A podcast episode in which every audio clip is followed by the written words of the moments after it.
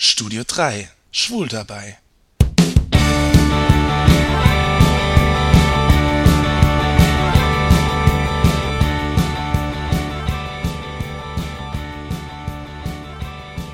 Ich weiß, es gibt noch eine ganze Menge Gedanken zu denken, Gespräche zu führen und Briefe zu schreiben.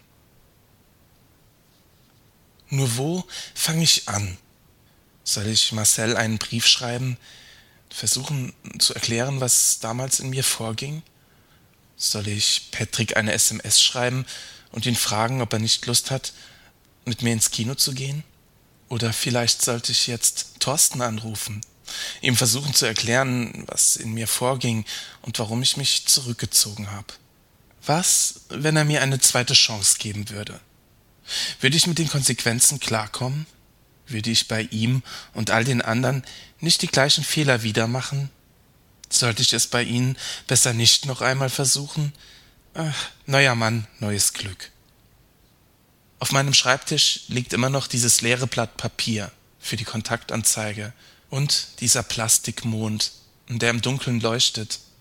Jeden Abend, wenn ich das Licht ausmache, um ins Bett zu gehen, dann leuchtet mich vom Schreibtisch her die Mondsichel an als wollte sie zu mir sagen, hey, du hast da was vergessen. Aber dabei geht es nicht um die Kontaktanzeige. Es geht darum, dass ich den Ursachen für meinen Rückzug und für mein Zögern auf den Grund gehen muss.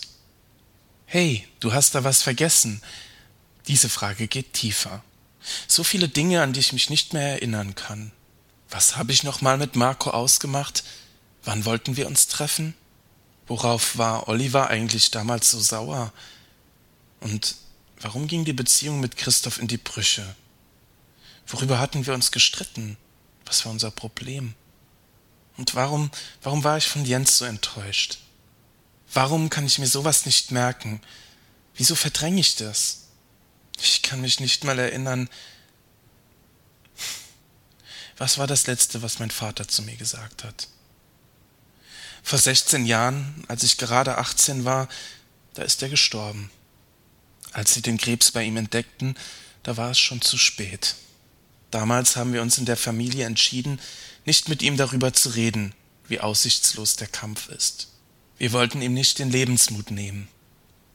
Damals haben wir nicht so weit gedacht, aber wir haben uns dadurch die Chance genommen, uns zu verabschieden. Da gab es so viele Dinge, die unausgesprochen blieben. Ich habe meinem Vater nie sagen können, dass ich schwul bin. Ich weiß nicht, ob er damit klargekommen wäre. Mein Vater hat seine Gefühle nie richtig zeigen können, dass er mich liebt oder dass er stolz auf mich ist. Ich glaube, das Letzte, was er zu mir sagte, war, als ich einmal nicht weiter wusste, was machst du denn, wenn ich einmal nicht mehr da bin? Er wollte mir damals sicher mehr sagen, doch keiner von uns traute sich, das Unaussprechliche auszusprechen. Wenn wir nur gewusst hätten, dass es das letzte Mal ist, dass wir miteinander reden. Wenn wir nur gewusst hätten, dass es ein Abschied für immer ist, dann hätte ich ihm sagen können, dass ich ihn liebe, und er hätte mir sagen können, dass er stolz auf mich ist. Doch ich bin mir nicht sicher, ob es überhaupt so gewesen ist. Woher soll ich wissen, dass er mich wirklich geliebt hat, dass er wirklich stolz auf mich war? Ich bräuchte einen Beweis. Aber kann man Gefühle beweisen? Kann man Gefühle rational erklären?